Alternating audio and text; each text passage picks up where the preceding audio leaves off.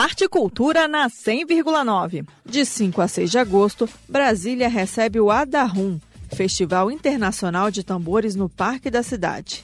Serão dois dias de vivência de ritmos do oeste africano, ritmos tradicionais afro-brasileiros e afro-chilenos.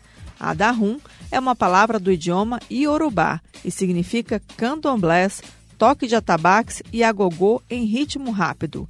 A ideia do festival é promover uma experiência vibrante e multicultural por meio da música. Na programação do Festival Internacional de Tambores, workshops, rodas de conversa, intervenções culturais e um importante intercâmbio cultural entre percussionistas brasileiros e de outros países.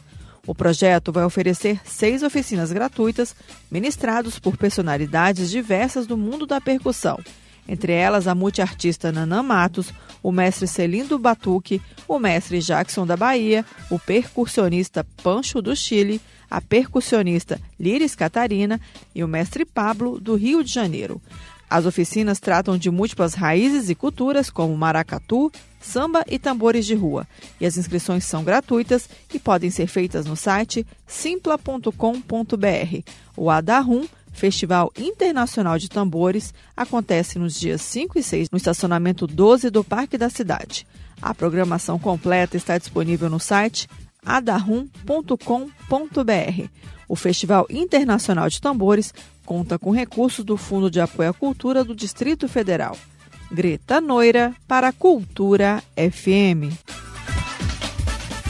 Rádio é cultura.